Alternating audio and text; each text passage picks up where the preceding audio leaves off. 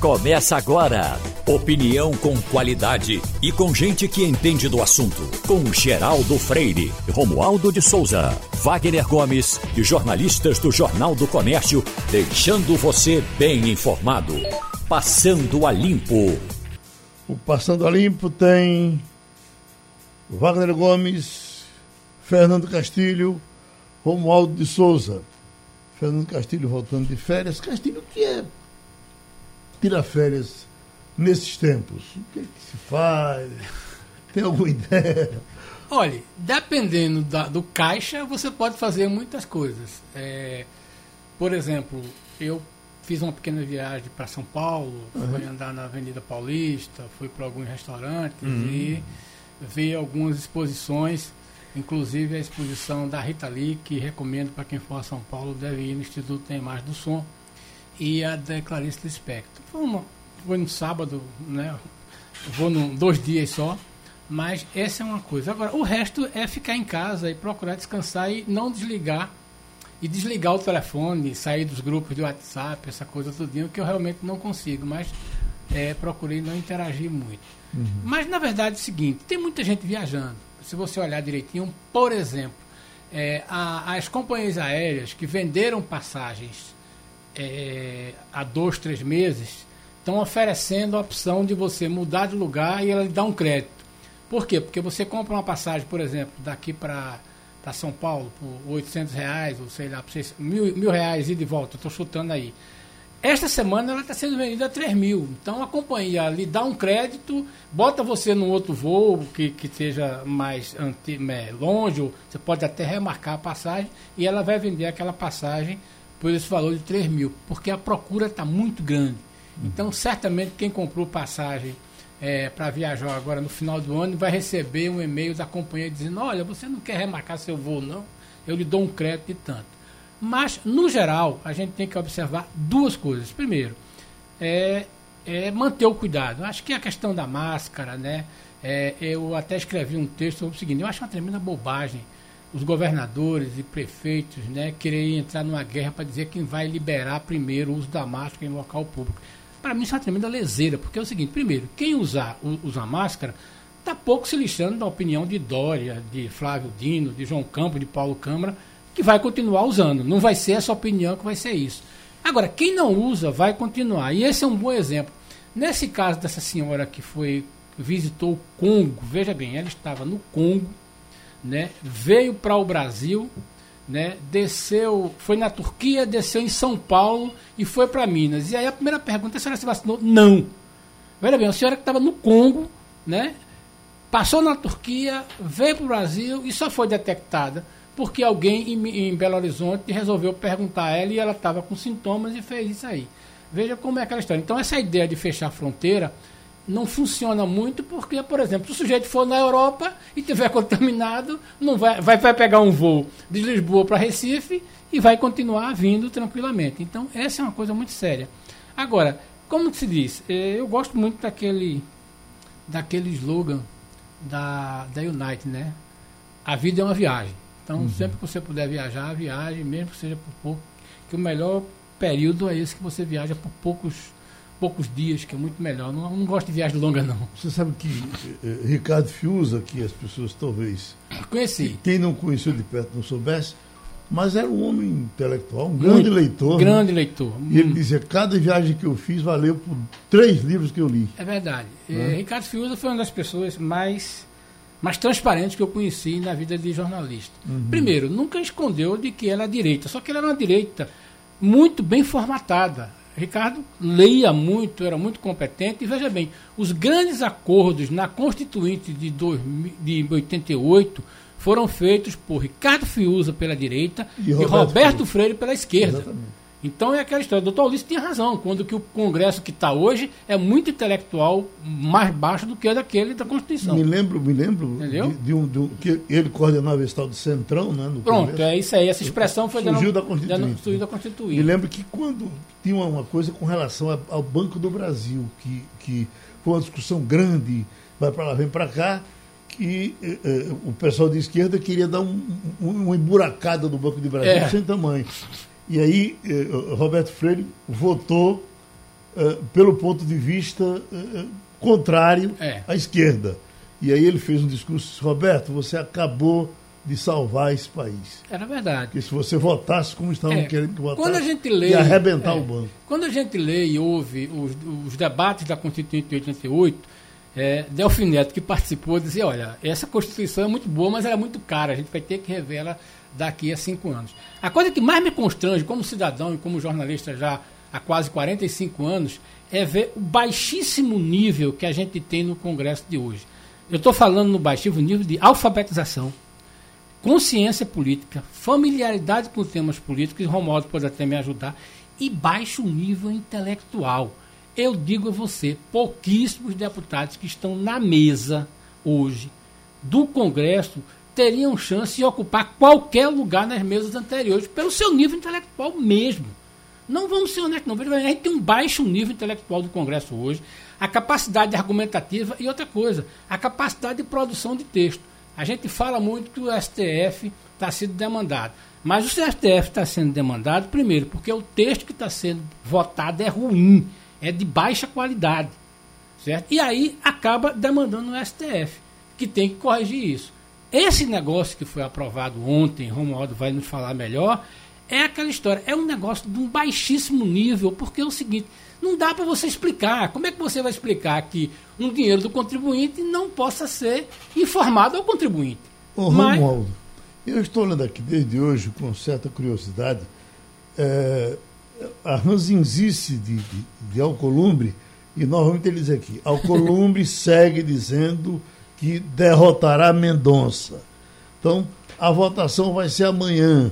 Agora, você sabe a, a, a, o que, que dizem nos bastidores a origem desse, desse desentendimento, desse desejo de Alcolumbre de que o camarada não seja ministro? Primeiro, enfraquecer a indicação do presidente Jair Bolsonaro. É, você pode imaginar o que pode vir a acontecer se, quando for feita a votação, quando for feita a contagem dos votos, se o ministro não tiver os votos necessários. Então, é uma derrota para o jurista e é muito ruim para o governo. E claro que Alcolumbre trabalhou o tempo todo em função da derrota de eh, André Mendonça nessa indicação para o Supremo Tribunal Federal. Em que, momento, em que momento azedou? Em que momento azedou a relação de Alcolumbre com Bolsonaro? Eles não se entendiam, Romualdo? não se entendiam muito bem, não. Não. Lembre-se que eh, Davi Alcolumbre eh, teve a coragem de devolver uma medida provisória editada pelo presidente Jair Bolsonaro, dizendo ele que a medida provisória não se enquadrava no que a gente eh, sabe, o que diz a Constituição Federal sobre a função da medida provisória, que é necessidade, que é com relação da viabilidade e é com relação à urgência. Portanto, segundo Alcolumbre, o presidente editou medida provisória que não tinha esses preceitos, devolveu. Então, teve a, a questão da votação para presidente do Senado. Tudo isso fez com que Alcolumbre ficasse de bandinha contra o presidente Jair Bolsonaro. E aí, quando houve essa indicação, Alcolumbre simplesmente sentou-se em cima e ele anda dizendo que tem uma questão de semitismo, porque ele, é, como é, sendo descendente de judeu, alguns dos pastores evangélicos amigos de Bolsonaro falaram mal dos, dos, dos, pastor, dos é, judeus e tudo isso azedou a relação. Mas, um ponto, ele quer enfraquecer o governo de Bolsonaro e outro ponto, tem a questão da Lava Jato. Quando for quando ocorrer a, a, a a sabatina de André Mendonça, e André Mendonça disser que é um garantista, mas que os pontos da Lava Jato que foram, digamos, derrotados, reformados pelo Supremo Tribunal Federal, ele corrobora, isso vai colocar André Mendonça de um lado e o presidente da CCJ de outro. É, teve uma devolução também de, de Pacheco, de, de, de alguma medida que o governo queria e ele devolveu ou, ou é sonho meu? Teve uma medida provisória, eu estou me lembrando, o Pacheco devolveu um, uma medida provisória, se não me engano, foi em setembro, uhum. é, é, que, que, que, tratata, que tratava exatamente sobre Ah, eu, Geraldo, você me pegou. É, é, assim, é um que tratava sobre remoção de conteúdo nas redes sociais. O é, presidente sim. Jair Bolsonaro baixou uma medida provisória que é, feria o código que trata da, uh, da internet, do marco civil da internet. É isso. Aí o Pacheco fez o seguinte: não, eu vou devolver essa medida provisória porque o assunto já está regulamentado no Marco Civil da Internet. E a medida provisória, segundo o Pacheco, editada pelo presidente Jair Bolsonaro, limitava a remoção de conteúdo nas redes sociais. A medida provisória dizia o seguinte: ó. Oh, para remover um texto, um artigo, uma fotografia das redes sociais, tem de ter todo um processo. E Pacheco disse: não, isso aí já está garantido no marco civil da internet. Então o presidente da República não tem que se meter nesse assunto. Fique no seu lugar, presidente, e Bolsonaro ficou no seu lugar. Então teve sim, em setembro do ano passado, a devolução de uma medida provisória. Claro, vários presidentes de Congresso também devolveram, mas essa foi exatamente a, a, o primeiro confronto entre um, uh, uh, Rodrigo Pacheco e Bolsonaro foi essa medida provisória em setembro do ano passado, Geraldo. Uhum. Não, desculpe, em setembro deste ano, nós estamos em 21. Exato. Foi em setembro deste ano, Geraldo. Uhum. É, o, o Romualdo, e continuam as articulações aí é, do setor contra Bolsonaro na eleição, né? A gente está vendo aí Dória fazendo um apelo para que Geraldo Alckmin continue no PSTB. Geraldo Alckmin é, confirmou, inclusive, uma reunião com Lula para esta semana, para discutir a possibilidade de ele ser vice. E tem também a, a, a busca de Gilberto Kassab, a procura de Gilberto Kassab por Geraldo Alckmin, a sinalização, na verdade, para que ele seja filiado ao PSD e dispute o governo do Estado. Agora, São Dória, Paulo. o Dória, o Dória quer Geraldo Alckmin do PSDB para quê?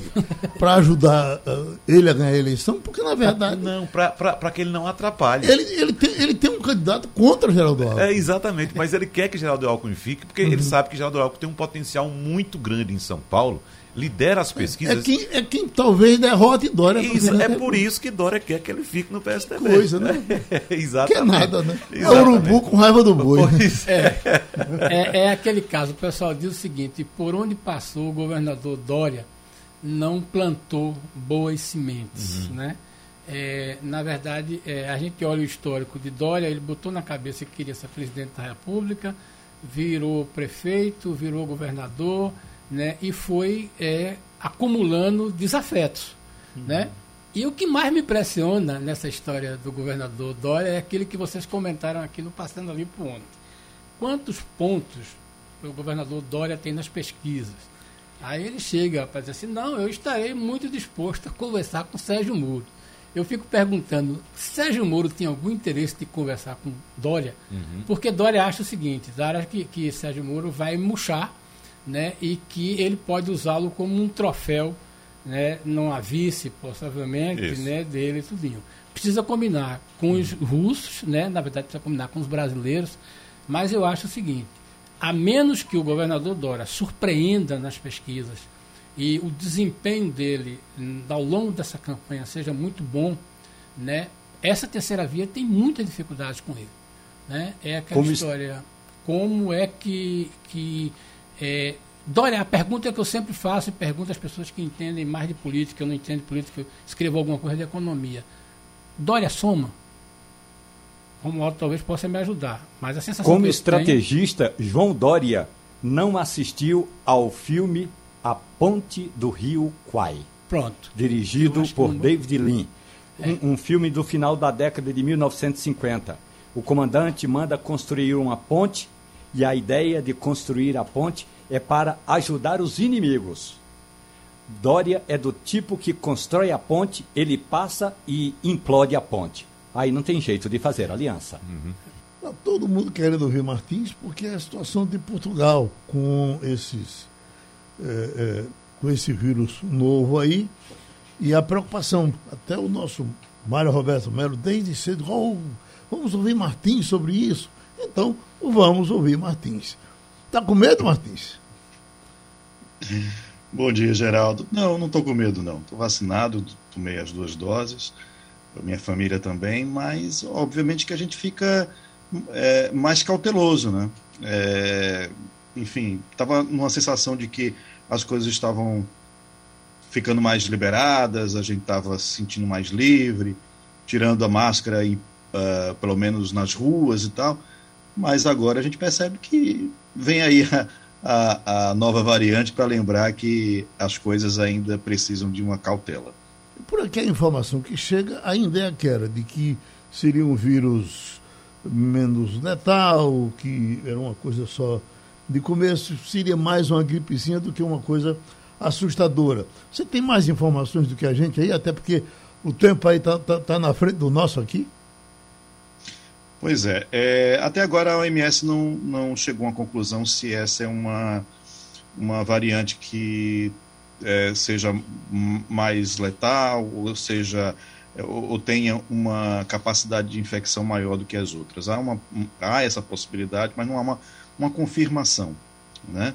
É, a questão é que é um vírus que, se, que tem muitas mutações, essa variante tem muitas mutações, cerca de 50. E essas mutações, obviamente, devem devem trazer, é, em algum momento, é, é a, a, o vírus está ali brigando com o corpo, pra, com, com, com, o corpo humano, com o organismo humano, para sobreviver também, né? Então, imagino que essas mutações, elas são uma forma de... É, criam essa, esse perigo de vir alguma coisa mais complicada no futuro. Agora, eu, eu vejo que as autoridades têm feito o possível para é, isolar os casos, né? Aqui em Portugal foram 13 detectados até agora, são 13 de um clube de futebol chamado Belenenses Sede, é um, um, um, um, como é que se diz, um, clube aqui de, de, de, de, Lisboa mesmo, e que o problema é que esse grupo já tinha casos, já tinham sido detectados casos de Covid nesses jogadores, mas não tinham detectados ainda que seria da nova variante, é, mesmo assim, eles jogaram no, no, no, sábado contra o Sporting. E houve uma polêmica muito grande porque é, se já sabia que, tava, que tinha jogadores com Covid, por que, que fizeram o jogo? Né? Três jogadores estão confirmados, isolados. Um deles é sul-africano e esteve em novembro na África do Sul, defendendo inclusive a seleção sul-africana, e voltou para cá e teria sido esse caso aí que teria é, contaminado o plantel, né? Uhum. Mas são, são casos isolados. A, a, a diretora-geral de saúde diz que não tem como prever se vai haver aqui é, infecção ou transmissão comunitária. Até agora foram, foram esses casos e é o que tem acontecido também nos outros seis países da Europa, mais Reino Unido, né? Que são ca poucos casos, dois, três, cinco, treze em outro, em outro país também, Holanda, se não me engano mas sempre é, muito localizados e de pessoas que vieram da África do Sul ou do sul do continente africano. É tanto que o, o, o voo pra, de Moçambique para cá foi cancelado, né? foi suspenso. Martins, a, a, notícia preocupante que eu vi hoje, como sabemos, essa não é a primeira variante do novo coronavírus, nem será a última, e me chamou a atenção a declaração de um executivo do laboratório americano Moderna, que fabrica uma das vacinas contra a Covid a partir da plataforma de RNA mensageiro, que é uma das mais modernas, inclusive, diz que o, as vacinas existentes hoje devem ser menos eficazes contra essa nova variante Ômicron do que contra a Delta. Então isso me chamou a atenção porque, por exemplo, aqui no Brasil, a gente se encaminhando para o final do ano, e as pessoas se preocupam muito, na verdade, estão mais preocupadas com a festa de Réveillon e com o carnaval do que se proteger contra essa, essa variante. É, é, a respeito dos, dos imunizantes, Martins, o que é que se tem notícias aí na Europa? Bem, há uma, uma possibilidade da, da é, Biotech trazer no final de dezembro, de, melhor, em fevereiro, né, uma, uma uma vacina para essa variante, Omicron. Agora, é, a gente tem que lembrar o seguinte: é, eu me lembro que eu falei aqui no Passando a Limpo na, na quinta-feira sobre a definição da, daqui da Europa de é, haver uma espécie de, de prazo de validade da vacina, né?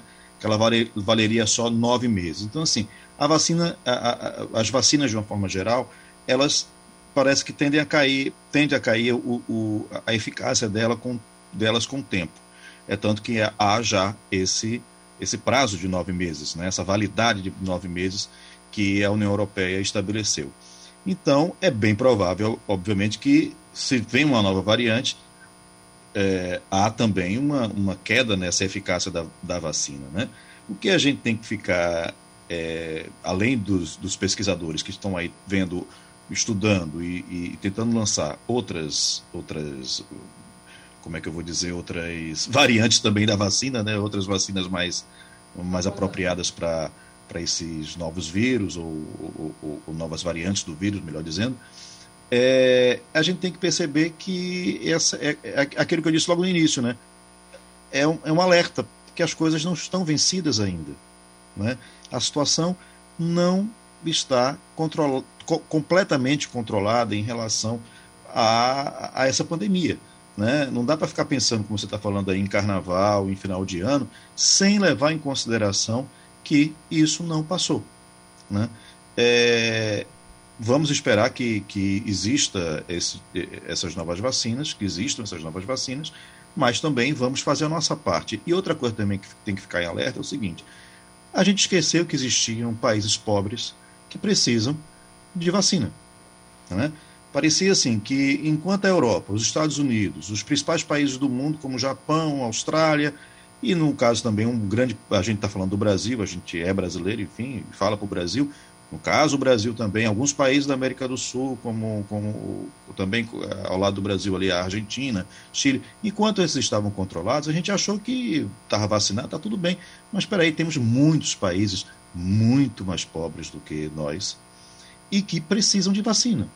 Né? Não é à toa que é, é, surge ali no continente africano, um continente mais pobre do mundo, né?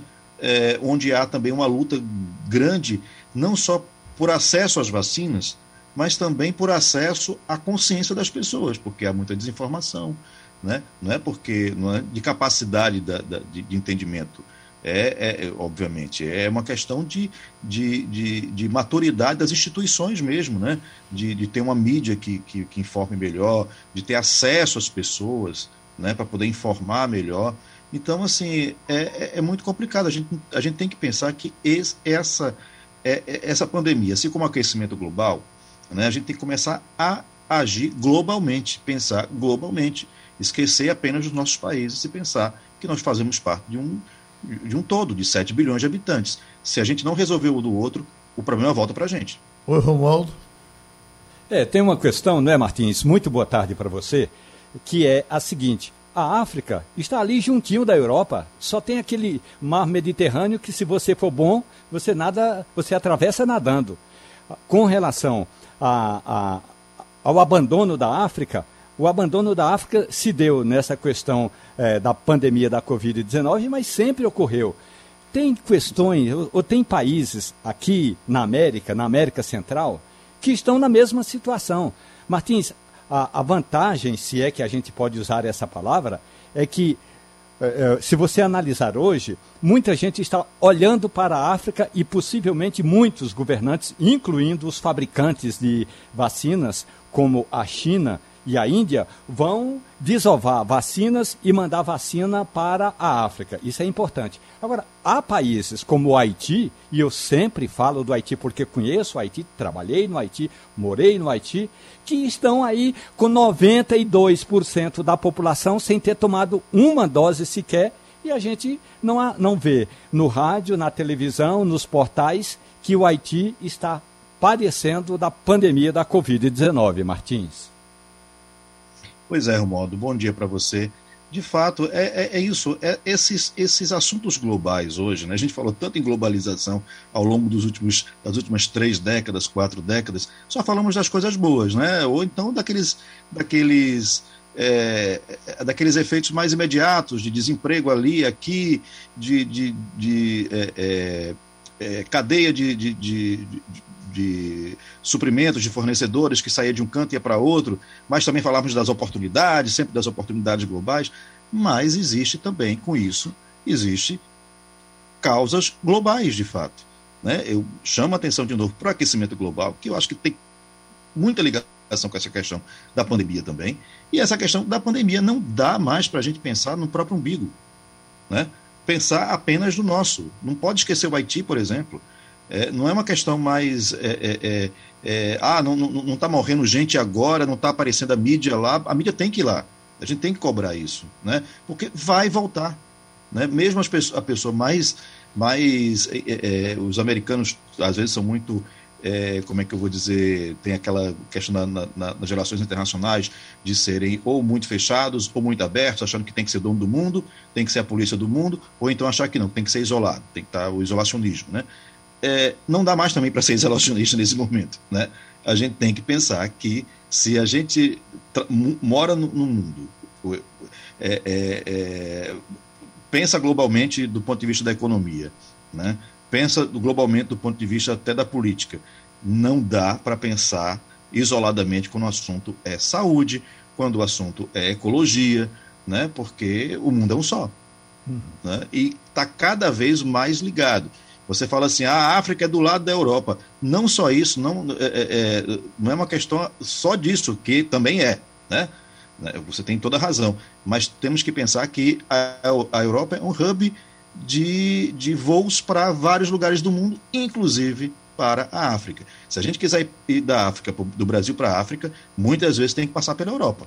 Né? Então não é à toa que a primeira coisa é, é, cortar as ligações aéreas, até porque o vírus chegou aqui e se espalha pelo mundo, por uma, por, na maioria das vezes, por conexões aéreas. Pronto, um abraço para Antônio Martins, se cuide. Conversar com o professor Jones Albuquerque, por diversas vezes, vocês já ouviram ele aqui, é ele a, a principal fonte que o governo tem de informação com relação à aglomeração, é estatístico, é cientista da universidade, e esse é um momento que as pessoas ficam perguntando: vai ou não vai? Eu quero dizer para você o seguinte, eh, professor Jones, eu torceria muito para que não houvesse um retrocesso, para que as coisas fossem uh, evoluindo e que a gente saísse dessa agonia desgraçada.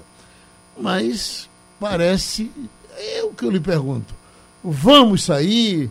O que é que o senhor nos diz? Quando o governo lhe pergunta, uh, por exemplo, sobre o carnaval, sobre o Réveillon, quais são as suas respostas?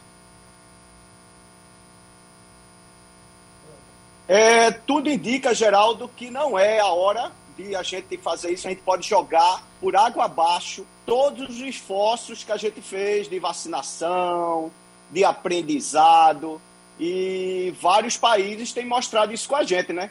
Essa nova variante aí, a Omicron, a gente só usava esse nome na matemática, hoje é vira mídia, Omicron, e não é hora, Geraldo, não é hora, e parece, pelos dados econômicos, que a gente ainda fica com essa pandemia aí uns dois, três anos, viu?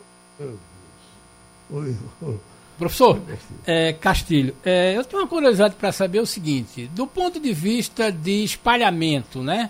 É, houve um, um, espalhamento geral da variante Delta, né? Não temos ainda informação consistente dessa Omicron, é, mas hoje, qual é o quadro que o senhor traça? da, da variante Delta, que é a que predomina hoje no, no, no, no mundo, né? É, ela está predominando no mundo inteiro. Qual é o potencial dessa Omicron vir substituir e sair globalmente? O senhor faria uma conta matemática para saber disso? Quais são as potencialidades dessa, dessa variante, embora sem conhecer muito o potencial de contágio dela?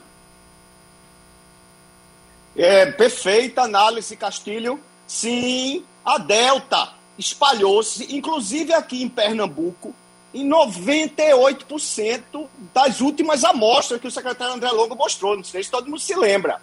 Então parece que é um ambiente muito favorável esse de muita gente junto e a, o comportamento da população.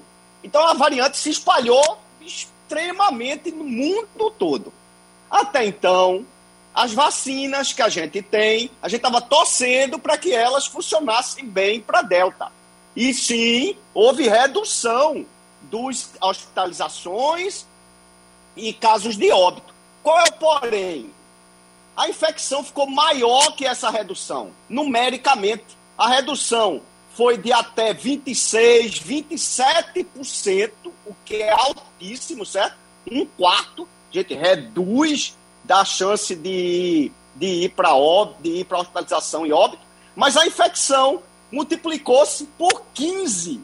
Então a gente reduz um quarto e multiplica por 15, é como se desse um passo um passo para trás e 10 para frente.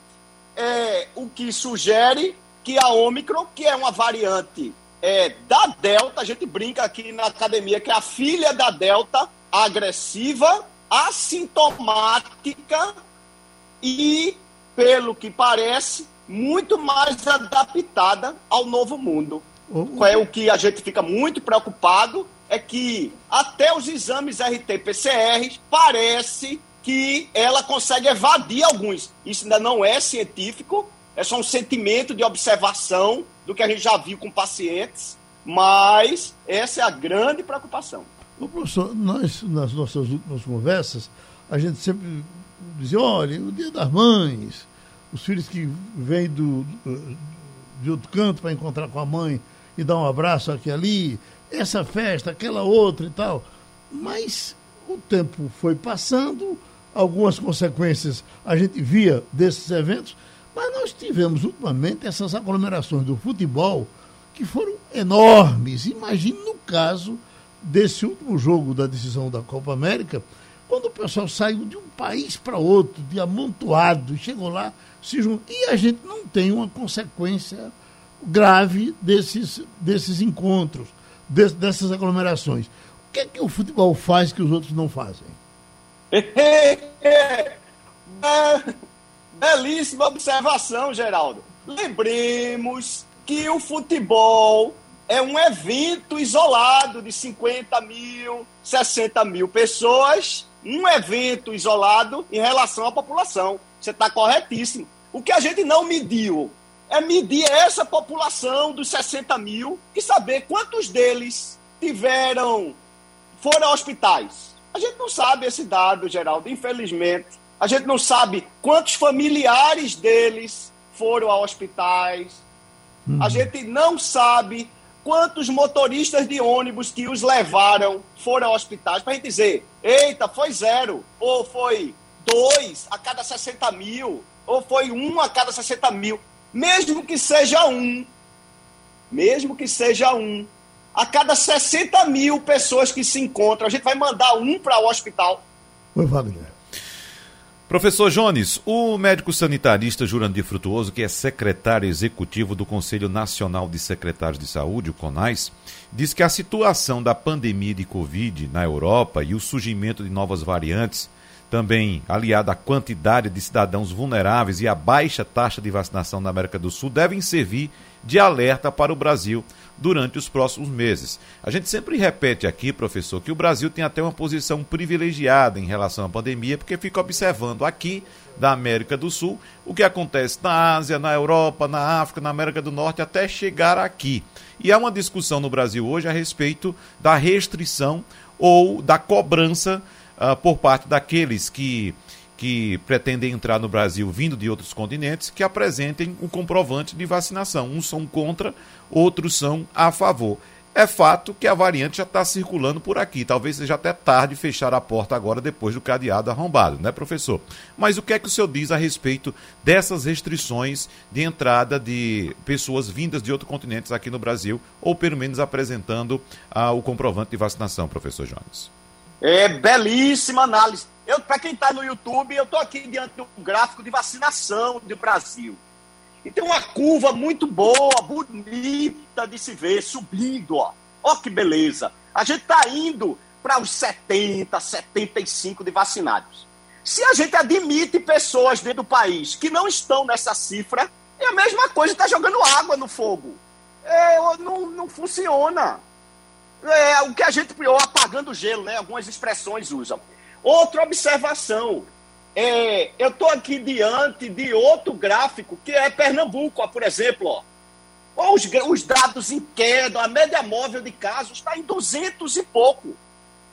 Isso é historicamente muito baixo. Excelente. O que não é excelente é que são três centenas.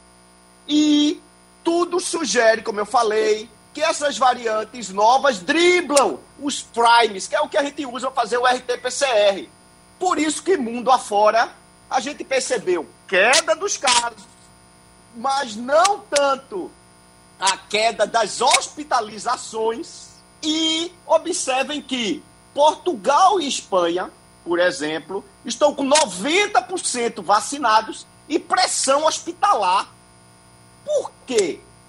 Uma explicação que pode ser dada é, e que está em investigação, o Reino Unido, inclusive, começou a sequenciar retroativamente até setembro, outubro, é que a Omicron parece que já estava por aqui. A gente começou a detectar a partir do, do alerta da África do Sul e, por isso, os países, mesmo muito bem vacinados, sofrem. Agora, a gente, nossa situação, você está corretíssimo, a gente sempre tem um delay de um, dois meses das crises, fato, mas a incidência de casos aumentou em meados de outubro. Suave, mas aumentou, sugerindo um novo agente infeccioso em meados de outubro.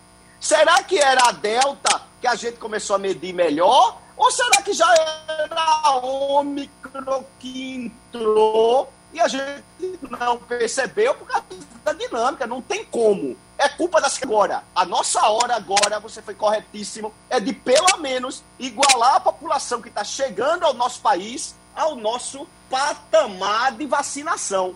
Senão, a gente está jogando por água abaixo o esforço de vacinar nossa população. Eu estou aqui com dados do governo federal. Pronto, a gente agradece outra vez ao professor Jones Albuquerque, da Universidade Federal de Pernambuco, Romualdo Castilho Wagner, Uh, eu estava vendo aqui informações, por exemplo, com relação ao IPVA. Diz que a, a, Meu amigo. Aquela baixadinha que deu, que acabou, ela vem agora a, Geraldo, arrebentando. O grande problema que está por vir, atenção, você que é proprietário de veículo automotor, que se prepara todo ano, mês de fevereiro, para pagar um pouquinho do IPVA. décimo. Você festejou porque você comprou um carro a 30 mil reais e agora o carro está valendo 60, não é isso? Saiba. Pois é, saiba que o preço, o valor do IPVA é calculado no preço de mercado do seu carro. Então, se seu carro aumentou de valor, fique sabendo que você vai pagar o IPVA mais caro também. O IPVA de Pernambuco é baseado na tabela FIP. Então, a tabela FIP é atualizada constantemente e existe um percentual de 3 a 4,5%, se eu estiver é equivocado. Me corrija, Castilho, de acordo com a cilindrada do veículo, quanto maior o motor, quanto mais forte, mais alto o IPVA. Os veículos de cilindrada mais baixa, 1.0, por exemplo, tem um IPVA mais barato, então na casa dos 3%. Então é 3%. Então, por exemplo, se seu carro valia 50 mil ano passado, foi calculado 3% em cima de 50 mil. Você pagou R$ 1.500, certo? Se, valer, se seu carro está valendo hoje 100 mil reais, você vai pagar 3% em cima de 100 mil, então vai pagar 3 mil reais. Veja bem, só para completar a informação do Wagner, Romualdo, que é dono de, de, veículo e tem um carro possante, certamente deve estar preocupado com isso. Uhum. Mas veja bem, o IPVA é uma receita muito interessante para os estados no começo do ano. E a valorização dos, dos carros né, foi muito forte, de modo que em janeiro, fevereiro e março, as contas dos estados, de uma forma geral, vão ser turbinadas pelo IPVA. Então é aquela história. Hoje, pagamento do 13º da grande parte da população, 50%. É recomendável que quem tem carro reserve um dinheirinho, porque em janeiro a pancada vai ser grande e vai ser muito forte. Os estados, de forma irônica, a gente pode dizer, estão comemorando isso porque janeiro vai entrar muito dinheiro no caixa pelo IPVA. Vai ser assustador. Agora, Romualdo, tem informação aqui de que os prefeitos correram para Brasília porque estão muito preocupados é com também outro problema, que é o aumento, o próximo aumento das passagens de ônibus. Que eles falam que, por conta de pandemia, de represamento e pelos aumentos extraordinários que tivemos de combustíveis e baterias, etc., ah, eles, ah, esse aumento deveria ser de 50% é. quando ele aparecer. O valor das tarifas, né? Das tarifas. É. E que uhum. certamente vai, o Romualdo vai explicar melhor, mas certamente vai impactar o índice de inflação de fevereiro e março. Então, ele, não sei porque foram para Brasília, porque não sei o que, que é que o governo pode fazer por eles, mas dizem que eles estiveram aí falando disso. Foi assim, Romualdo? O presidente da Confederação Nacional de Municípios, ele esteve no Palácio do Planalto, esteve com o ministro da Casa Civil. Olha, impressionante. Ele esteve com o ministro da Casa Civil, Ciro Nogueira, esteve com o ministro da Cidadania, João Roma, esteve com, o ministro, com a ministra da Secretaria de Governo, Flávia Arruda, mas não esteve com Paulo Guedes, porque Paulo Guedes não pôde receber o presidente da Confederação Nacional de Municípios. E o que disse Zilkowski é que há uma demanda da parte dos empresários para cima das prefeituras que ultrapassa essa demanda 50% do valor que é cobrado hoje. É bom lembrar que na maioria dos municípios a prefeitura já entra com uma parte de recursos para baratear a passagem, ou seja, para subsidiar a passagem. Porque, minha gente, vamos ser claro, toda vez que a Câmara de Vereadores, ou a Câmara Municipal, ou a Câmara Estadual, ou a Câmara Federal, toda vez que o legislador eh, dá uma concessão, por exemplo, reduz a passagem pela metade dessa ou daquela categoria, alguém vai pagar. Então, eh, essas demandas todas chegam lá na, na prefeitura. Então, a Confederação Nacional de Municípios está pedindo arrego, ajuda, porque se de fato tiver de dar esse reajuste, a própria prefeitura não vai ter dinheiro para pagar ou para compensar esse, essa ajuda que a prefeitura dá, esse subsídio que a prefeitura dá. Alguém vai ter de ajudar aos governos municipais e, consequentemente, aos governos estaduais. Por enquanto, como a gente diz na linguagem popular, Castilho, aqui em Brasília está todo mundo com um escorpião no bolso. Uhum. Só, Geraldo, só passando aqui o valor da alíquota do IPVA corretamente, são 3% no caso de veículo com motor de potência até 180 cavalos. Então a maioria dos carros 1.0, 1.6 chegam até essa potência. Até mesmo 1.8 pode ser um pouco abaixo de 180 cavalos. Acima de 180 cavalos de potência, a, a alíquota passa para 4%. Então, para você saber mais ou menos quanto você vai pagar no seu IPVA, olhe no documento dele, no documento do carro que lhe indica a potência do carro. Vá na tabela FIP hoje, veja o preço do seu carro na tabela FIP e, e calcule. A dúvida que eu tenho, Castilho, o questionamento que eu faço é se o governo do estado levando em consideração que a inflação atacou os mais pobres, principalmente, e, e, toda, toda a população, na verdade, que até os ricos estão pagando pela inflação também. Ninguém teve aumento de salário, nem funcionário público teve aumento de é salário. É a gente sabe que o governo teve uma arrecadação maior por causa do aumento da inflação, e se o governo, por acaso, vai ponderar na hora da cobrança desse IPVA, que poderia simplesmente dar uma mãozinha, né? Vamos, vamos fazer essa a, pergunta, vamos, né? É, vamos, vamos, cobrar com a tabela do ano passado, porque a tabela desse ano o negócio está cruel, meu amigo. É. Fabiola Góes, esse aumento do carro usado, dizem que é uma coisa do mundo todo. Carro usado nos Estados Unidos sempre foi uma coisa muito descartável. Até lei para que o cara não deixasse o carro na rua, se criou porque o cara, quando não estava gostando do carro, deixava no meio da rua e ia comprava outro. Tá assim ainda? Bom dia, Geraldo. Bom dia a todos. Tá assim, viu? E quem está comprando carro usado aqui está reclamando muito do preço. Uhum. Carros que com, se comprava a 10 mil dólares aqui já estão comprando a 12, 15 mil dólares. Um colega comprou recentemente. Os carros. Aqui tem é muita facilidade, né? Para você comprar carro. Eles dão aqueles leasings, você paga mil dólares e consegue financiar por vários meses. Mas tá caro, né? Você vai vendo que o, o, o imposto é caro. Uhum. Mas se compra carro usado também, o preço está mais salgado aqui. Agora, o que também dizem é que nada preocupa mais Biden hoje do que a inflação. E que ele já estaria reunindo todo mundo. É, é, ontem, inclusive, por diversas vezes apareceu aparentemente em algumas reuniões, enfim, é na agenda, está na agenda de Biden combater a inflação? Está difícil para ele? Está difícil para ele. Esse aqui é o calcanhar de Aquiles do Biden. A inflação está realmente afetando o bolso dos americanos. É, os preços dos alimentos subiu, o preço também da gasolina subiu. Eu me lembro que quando eu cheguei aqui há um ano, o preço do galão, né, que aqui vende por galão, é 3 litros e meio mais ou menos, estava 2, dois reais e alguma 2 dólares e alguma coisa. Agora já está 4 dólares, em torno de 4 dólares o galão da gasolina. Então os americanos estão percebendo, estão sentindo realmente esse aumento de preços. Agora que depois de Black Friday, né, que não foi tanto quanto se esperava que os preços fossem re reduzir drasticamente. É, se vê que, que os preços realmente tiveram uma alta e é uma grande preocupação do Biden. Ele ele está tentando, está lutando para ver como é que vai controlar isso. Hum. Fabiola Castilho, é, eu queria que você nos desse um panorâmico da repercussão dessa nova variante Omicron nos Estados Unidos. É, eu pude observar ontem, todo mundo viu, que o presidente Biden foi a, a, fazer um discurso na Casa Branca, tentando dar uma acalmada, dizendo que era, tinha, era preocupante, mas não havia pânico, até porque não tem muita informação. Mas qual é o cenário dessa, dessa variante aí, né, para os americanos, levando em consideração essa questão dos não vacinados? Como é que você vê isso aí do seu ponto de vista? Bom dia, Castilho. É, o Biden ontem fez um pronunciamento realmente, respondeu a várias perguntas de jornalistas. Ele está preocupado, mas disse que não é o momento para pânico. Essa postura do Biden é bem diferente da postura que outros líderes estão tomando mundo afora, principalmente dos países europeus. E do Japão também. O Japão anunciou que vai fechar o país para visitantes estrangeiros, por exemplo. A Áustria já tinha anunciado, mesmo antes da Omicron aparecer, que ia, ia decretar lockdown. Então, os, os, países europeus, eles parecem que estão tomando medidas mais duras, mais radicais para enfrentar essas mutações do vírus. Agora, aqui nos Estados Unidos, não há nenhuma previsão de lockdown.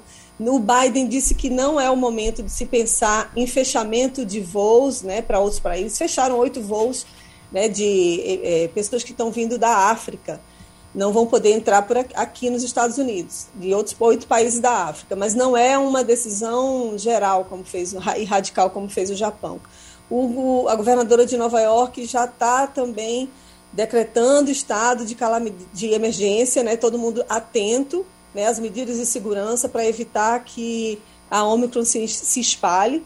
Lembrando que a Delta, né, uma, é uma variante do coronavírus, está disseminada em vários países. Aqui também aumentou o número de casos. A Delta pode ser que seja superada pelo Ômicron. Não há estudos, é o que os especialistas estão falando, que não há estudos suficientes que mostrem que a Ômicron é muito mais severa do que a Delta mas as farmacêuticas já estão se preparando, eles começam já a fazer reuniões e, e testes para ver de que maneira eles podem é, ampliar essa, essa base vacinal com um, um shot previsto, né, com uma injeção prevista para combater a Ômicron. Já estão desenvolvendo isso. Ontem a Pfizer anunciou que vai, vai sugerir dose, vai pedir para o CDC autorização para aplicar dose extras da vacina para a população de 16 17 anos. Lembrando que há duas semanas já liberaram a dose extra para todos os adultos aqui nos Estados Unidos acima de 18 anos.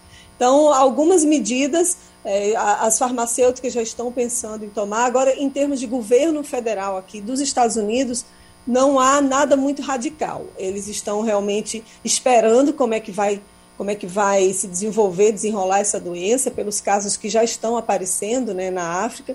Aqui na América do Norte ainda não tem nos Estados Unidos, mas já tem casos no Canadá. Aqui a gente está esperando, a população não está em pânico, realmente o Biden tranquilizou, mas a gente toma todos os cuidados, né? Usando máscaras em locais fechados, em locais, em locais abertos não, está todo mundo liberado. E aí o que, que, o que, que a gente pode perceber dessa mutação também? Que não adianta vacinar a população interna dos países sem pensar na população mundial como um todo. A África, por exemplo, a média de vacinados é de menos 7%. Né? Enquanto há países como Portugal, mais de 85% da população vacinada, na África é 7%. E aí não adianta, porque o vírus vai continuar mutando nesses não vacinados. Né? Então, o que, que o, o Xi Jinping fez, o presidente da China? Anunciou ontem a liberação de um bilhão de vacinas. Eles vão doar um bilhão de vacinas para o continente africano. E aí os Estados Unidos nisso eles saem perdendo, porque até agora eles distribuíram apenas 250 milhões e já tinham prometido é, ampliar essa liberação para 500 milhões. Então a gente vê também que os Estados Unidos perdem nesse cenário de não vacinados, né, porque a gente aqui nos Estados Unidos está com a população de mais ou menos 30% que não quer se vacinar de jeito nenhum, nem da primeira dose, né, porque já se atingiu 70% da primeira dose, e 59% totalmente vacinado.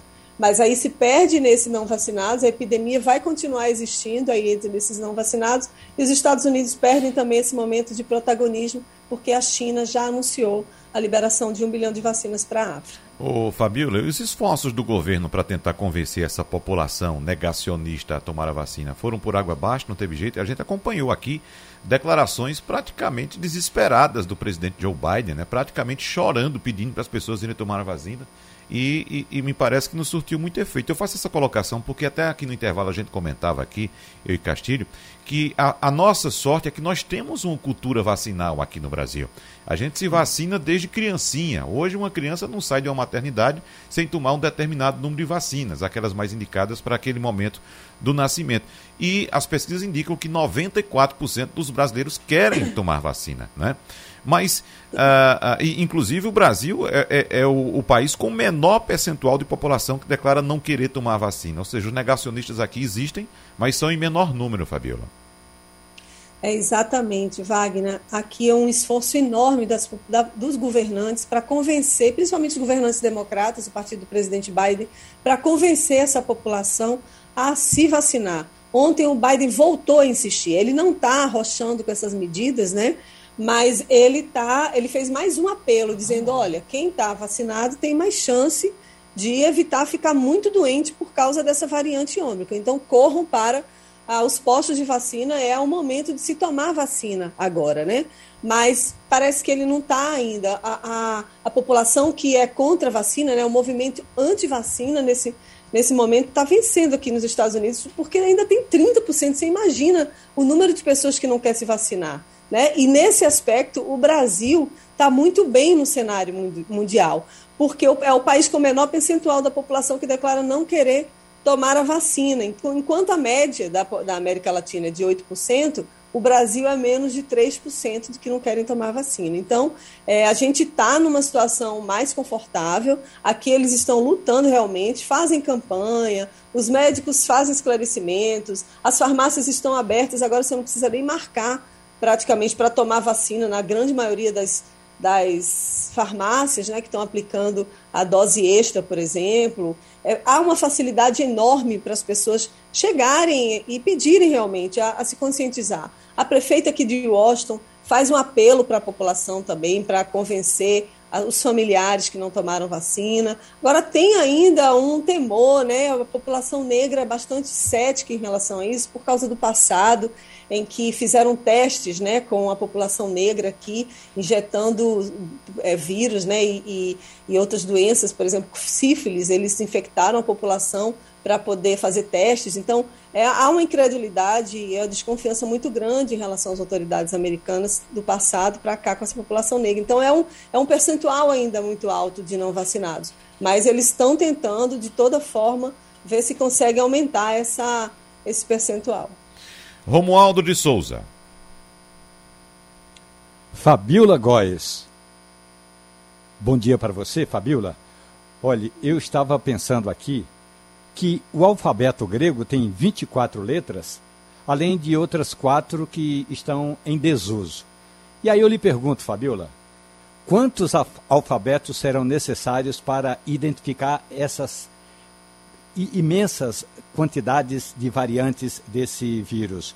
Eu acho importante essa informação que você destaca aí, que o governo chinês está disposto a repassar vacinas para a África, mas também não é só a África, tem também países eh, considerados eh, pobres ou em desenvolvimento na América Central e na Ásia, que também estão com problemas eh, de falta de vacina ou de vacinar um pequeno eh, contingente eh, de habitantes, eh, Fabiola. E agora, vamos fazer o quê? Bom dia, bom dia, Romualdo. Eu li ontem uma matéria bem interessante na CNN explicando como é que surgiu esse nome Ômicron, né? Que, como você bem lembrou, foi com, é com base nesse alfabeto grego que a OMS tem anunciado o nome das vacinas. Estão faltando nove letras, tá? Eu espero que não tenha variante para tanto porque, inclusive, pularam duas letras do alfabeto para chegar a ômicron. Uma era a letra NU e a outra a letra JIN.